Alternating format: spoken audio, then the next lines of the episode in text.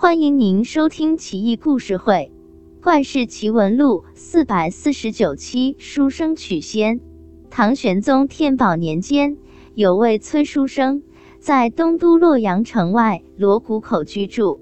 崔书生喜欢种竹子和花草，在居所外遍植各种奇花异草。暮春时分，百花争艳，芬芳馥郁，香气四溢，百步之外都能闻到。崔书生自命高雅之士，每日早晨梳洗完毕，都要到花丛中玩赏良久，自觉神清气爽。一天，忽见一位妙龄女郎策马而来，身后青衣仆从、丫鬟小厮多人跟随。女郎国色天香，胯下骏马神骏非常。崔书生还没细看，女郎早策马而过。第二天。崔书生早在花丛中铺设佳肴美酒，翘首以盼。女郎一行人再次经过，崔书生迎上前去，拜道：“姑娘远来辛苦。我姓崔，生性爱好花木，此园也是我亲手栽培的。如今百花争艳，颇值得一看。我已经准备好美酒佳肴。”请姑娘和贵家人稍作歇息，如何？女郎冷若冰霜，理都不理，策马而过。身后一个小厮说道：“你这真不错，还有好吃好喝的，何愁我们不来呢？”女郎在前面回身斥责道：“大胆，敢跟生人说话！”说罢，娇斥一声，策马疾驰而去，随从紧紧追随。又过了一天，崔书生不但准备好酒食，还备了一匹好马等待。见女郎又经过，崔书生赶紧上马追赶，直到崔书生的别墅前才追上。崔某下马再请，说道：“姑娘，请下马暂歇片刻，又有何妨？”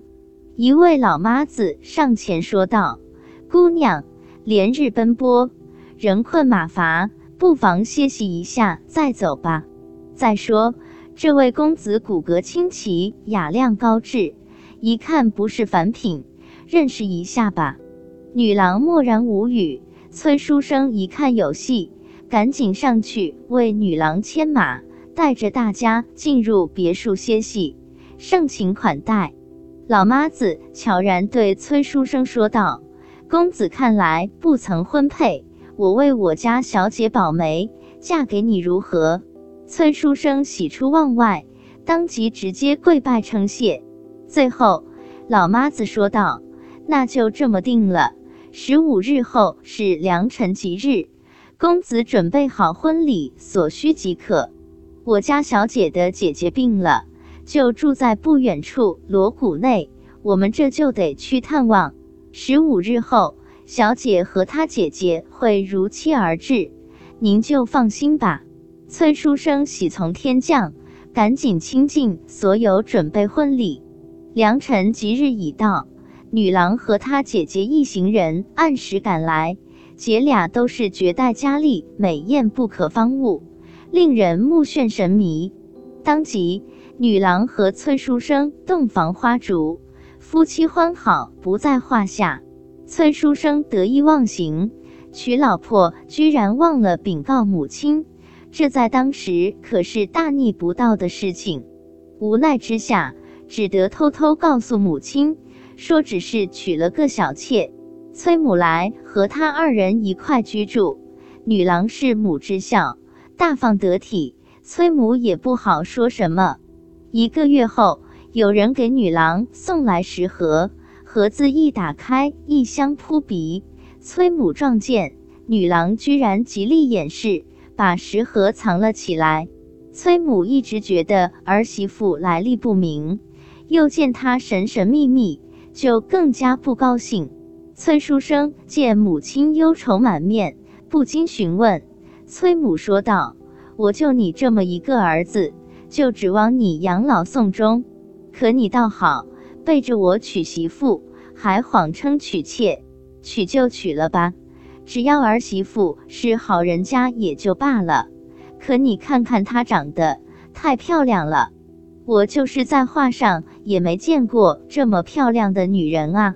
再说她整日神神叨叨，背后一定有鬼，没准她自己就是个妖精也未可知。你要跟她这么过下去，肯定不得好死。你让为娘的怎么办啊？我能不忧愁吗？崔书生也不禁狐疑，进内室见妻子，妻子泪如雨下，说道：“我以为你是至诚君子，品性高雅，这才委身于你，原想白首到老，可没想到令堂见疑，认定我是狐媚妖精。如此，我们这日子还怎么过？算了。”明日一早我就走了，你多保重吧。崔书生苦苦哀求，但妻子主意已定，态度极为坚决。第二天一大早，有马车车队来到门外，女郎登上马车，崔书生策马跟随，依依不舍。进入罗谷三十多里，山间有块平地，奇花异草茂林修竹。殿台楼阁广厦千间，好像皇宫一般雄伟奢华。青衣丫鬟百余人两侧排开，纷纷下拜说道：“有请小娘子。”崔书生惊呆了，赶紧搀扶娘子下马车，却早被丫鬟推开，喝道：“你这负心人，无德无行的穷酸书生，还敢碰我家小娘子，滚开！”崔书生傻眼，只得眼睁睁地看着妻子被搀进宫中，自己只得在殿外守候。不一会，一个丫鬟出来说道：“我家大娘子很生气，原本要乱棍赶你出谷，可小娘子宅心仁厚，说你们闹分手，责任不在你，完全是你老娘那个糊涂虫捣的鬼。”小娘子说了。一日夫妻百日恩，今将诀别，备下酒食待你。你跟我来吧。崔书生跟着进入大殿，殿内富丽堂皇，令人眼花缭乱。妻子和他姐姐高坐正中，也不理睬他。崔书生不敢说话，拜伏于地，痛哭流涕。姐姐怒斥他，骂得他理屈词穷，唯唯诺诺，只得磕头如捣蒜。女郎看不过去，请崔某起身安坐，酒食款待，又令歌女表演歌舞。崔某哪里看得下去，只在心中暗骂自己有眼无珠，老娘昏聩糊涂。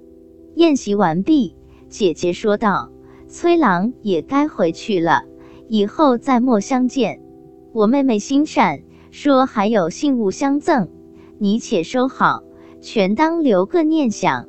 女郎含泪捧着一个白玉盒子送给崔书生，转身而去。崔书生嚎哭不已，女郎也没回头看上一眼。丫鬟将崔某推了出去，万般无奈，崔某只得上马返回。一路之上呜咽不止，泪如泉涌。行至锣鼓口，崔书生回身遥望。但见千岩万壑，峰峦如聚，根本看不见刚才的道路，不禁抱着白玉盒子嚎啕大哭而回。从那以后，崔书生茶饭不思，郁结难消，整日怀揣白玉盒子，黯然泪下。老娘也不敢劝解。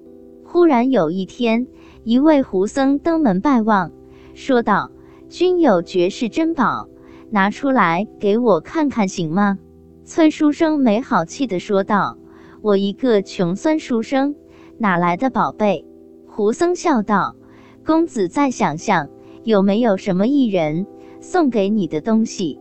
珍宝就在此间，我是望气而来，绝不会有错的。”崔书生恍然大悟，赶紧把女郎送的白玉盒子拿了出来。胡僧一看，两眼放光。把玩良久，赞不绝口。胡僧要拿出一百万钱买这个盒子，崔某竟然答应了，收了钱，交接完毕，胡僧就要走。崔某一把拉住，询问女郎究竟何人。胡僧笑道：“公子都娶了人家，却不知人家底细吗？小娘子乃是西王母第三个女儿，玉芝娘子啊。她们姐妹几人，在仙界都是赫赫有名的绝世美女，何况在人间呢？可叹公子和你娘肉眼凡胎，当面错过。要是玉芝娘子在你家住上一年，你们全家都能飞升仙界。可叹可惜啊！胡僧拿着白玉盒子。志得意满而去，崔某叹息怨恨，咬牙切齿，狂抽自己好几个大耳瓜子，却也无补于事。